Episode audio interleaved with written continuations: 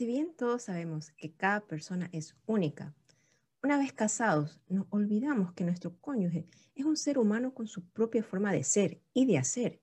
Y empezamos a tratar de cambiar o moldear a nuestro cónyuge a ser más como nosotros y o hacer las cosas como nosotros pensamos que se deben hacer.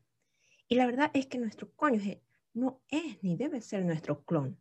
Él o ella tiene su propia personalidad, tiene sus propios gustos, sus propios intereses. Si bien como pareja es importante que tengamos ciertas cosas en común, no significa que debamos ser exactamente iguales. Es necesario aprender a respetar y aceptar nuestras diferencias y dejar de obsesionarnos con cambiar al otro a nuestro gusto. Mientras compartamos los mismos objetivos como pareja y nuestras metas individuales sean compatibles, nuestras diferencias en cuanto a nuestra forma de ser y de hacer son aspectos que son manejables y que pueden contribuir en nuestro crecimiento y desarrollo personal y conyugal.